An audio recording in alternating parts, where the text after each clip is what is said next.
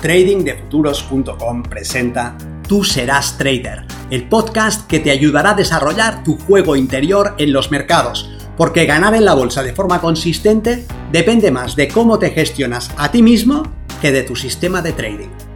En este podcast encontrarás ideas y sugerencias prácticas con las que mejorar la mente con la que operas los mercados. Soy Vicens Castellano y será un placer que me acompañes.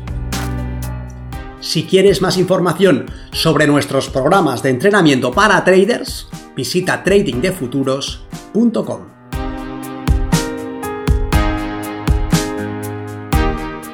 Michelangelo y el trading. Como trader, ¿qué es mejor? ¿Que me centre en las buenas operaciones de manera que intente hacer más de esas? ¿O que me centre en el estudio de las malas para evitar tomarlas?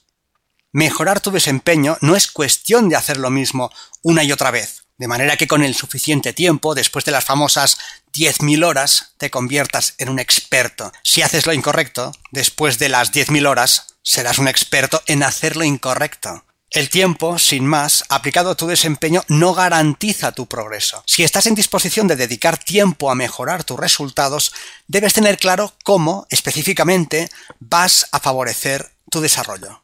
Soy Vicens Castellano, responsable del programa de formación y entrenamiento de trading de futuros, y en esta ocasión me gustaría que reflexionásemos sobre tu desempeño y la mejor forma de invertir tu tiempo mejorando tu trading. De entrada, permite que insista, si lo que estás logrando no es lo que deseas, más de lo mismo, te seguirá dando el mismo resultado. Si lo que estás consiguiendo no es lo que deseas, debes hacer algo distinto. Ahora bien, ¿qué? ¿Improvisar con la esperanza de que si levantas suficientes piedras al final darás con el diamante? ¿O hay otro camino más directo a tu éxito como operador? Comencemos analizando el tipo de operaciones que tomas. Algunas son muy buenas y otras lo son menos. ¿Es mejor que dediques tu tiempo a estudiar las operaciones buenas de manera que puedas replicarlas y tomar más de esas operaciones? ¿O es preferible que estudies las operaciones malas para que las evites? Deberías hacer ambas cosas, ¿verdad? Deberías estudiar las operaciones ganadoras para reforzar los buenos hábitos y a la vez trabajar sobre las perdedoras para ver si, más allá del resultado, debido a la varianza de tu sistema, hay algo que te permitiría evitar ese resultado o mejorarlo. Tu resultado final está en función de ambas variables, tu mejor desempeño y tu peor desempeño. Si cuando operas bien ganas mucho dinero, pero cuando lo haces mal lo pierdes, ¿De qué te sirve esa estrategia? Vayamos paso a paso y comencemos por establecer qué es una buena operación y qué es una mala operación. No se trata de que una dé dinero y la otra no. Una buena operación es aquella que se ha tomado acorde al plan de trading que operas. Tu trabajo como trader, cuando estás frente al mercado, consiste en ejecutar tu plan de trading.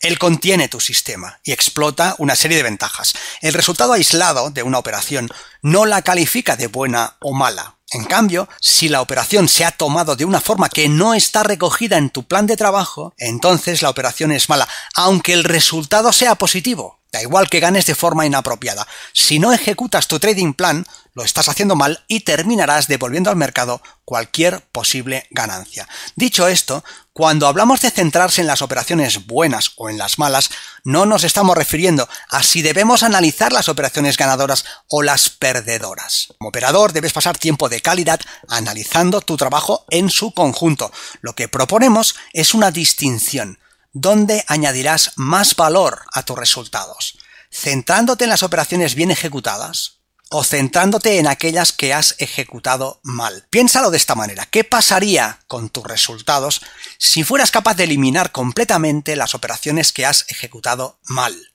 Simplemente serías un trader consistente, estarías ganando no por añadir más conocimiento, más complejidad, más indicadores a tu trading, sino por eliminar errores e improvisaciones.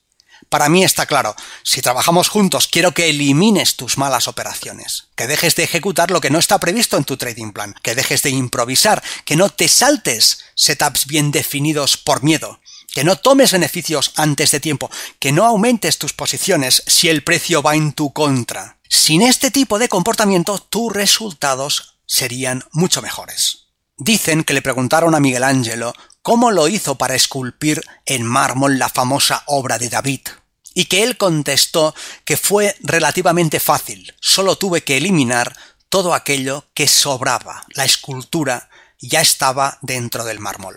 Como trader debes eliminar todo lo que sobra. Por lo tanto, con esto en mente, puedes trazar un plan de trabajo sobre ti mismo.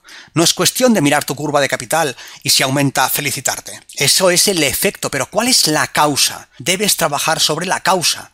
Puedes haber comenzado la semana con 10.000 dólares y haberla finalizado con 12.000. Pero ¿cómo has logrado esos 2.000 de beneficio? Lunes perdiste 1.000, un 10% de tu cuenta, martes perdiste otros 1.000, el miércoles ganaste 3.000, el jueves ganaste 2.000, el viernes perdiste 1.000, al final tienes 12.000, 2.000 más de los que tenías al comienzo, pero ¿es este tipo de rendimiento el que quieres? Eso es muy distinto a ganar de forma consistente 400 dólares el lunes, 400 el martes y así todos los días hasta el viernes, ¿verdad? Al final también lograrás 2.000 dólares, pero la forma como los consigues es mucho más estable y sostenible. Luego, el análisis del resultado final no es necesariamente informativo, queremos observar el proceso a través del cual llegamos a ese resultado. Y específicamente queremos centrarnos en los posibles errores que podamos haber cometido. Errores que definimos como la ejecución de operaciones que no están recogidas en nuestro trading plan, siguiendo procedimientos que no son los que hemos decidido. Permíteme aquí una nota rápida.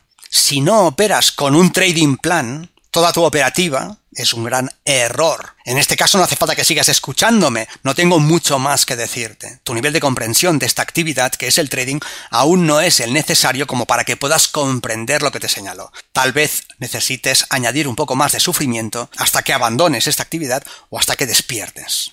Sigamos, si tienes tiempo para mejorar tu desempeño, céntrate pues en eliminar los errores que cometes y si no tienes tiempo, algo estás haciendo mal. Es mejor que operes, entiéndelo, un día menos y que dediques ese día fuera del mercado a analizar lo que haces, a que operes todos los días y te entrenes a hacer algo equivocado. ¿Me explico? Es mejor que operes media hora menos cada día y que dediques ese tiempo a analizar lo que haces, a que apures todo tu tiempo disponible a estar frente al mercado y luego te hagas creer que no tienes tiempo para revisar lo que haces. Si no sacas tiempo para trabajar sobre ti, no progresarás a la velocidad adecuada y te estarás robando a ti mismo. Te distraerás, eso sí, y puede que te diviertas porque podrías pensar que es más divertido operar que analizar tu operativa. Pero en ese caso pregúntate, ¿estás en el trading para divertirte o para ganar dinero? Una forma sencilla de mejorar tu desempeño es capturar uno a uno tus errores, valorar su importancia y trabajar sistemáticamente en su erradicación. Para capturar tus errores simplemente repasa al finalizar tu jornada de trabajo qué has hecho, qué has hecho que no debías hacer y qué has dejado de hacer que sí debías de haber hecho. ¿Has entrado en un escenario mal definido? Anótalo.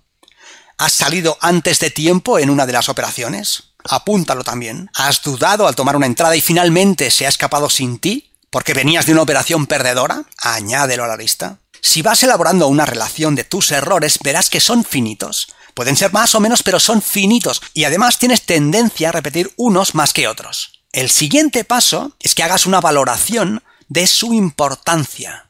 Es decir, que determines qué errores afectan más directamente a tus resultados. ¿Qué error de todos marcaría la mayor diferencia si fueses capaz de eliminarlo? Ese deberá ser tu objetivo para los próximos días. Tener una relación de errores es un buen punto de partida para el posterior trabajo de acoso y derribo. Ahora podrás focalizar tu energía en esa lista y con cada error que consigas eliminar mejorarás tus resultados totales y también tu satisfacción emocional al saber que estás en el camino correcto y que avanzas en la dirección correcta. Operar sin más información que la que arroja tu cuenta de resultados es a todas luces insuficiente y no garantiza tu progreso. Tener un objetivo de desempeño claro en cada sesión de trading es en cambio muy distinto. Te permite progresar día a día. Ya no se trata de ir levantando piedras con la esperanza de encontrar el diamante, sino de ir eliminando el mármol que sobra hasta sacar a la luz el David que llevas dentro. Nos vemos en el mercado.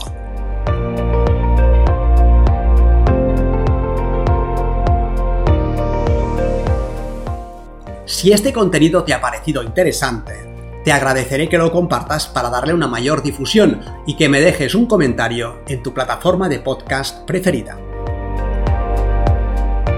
Para más información sobre nuestros programas de entrenamiento para traders, visita tradingdefuturos.com. Recuerda, una mente estirada por una nueva idea jamás regresa a su estado original.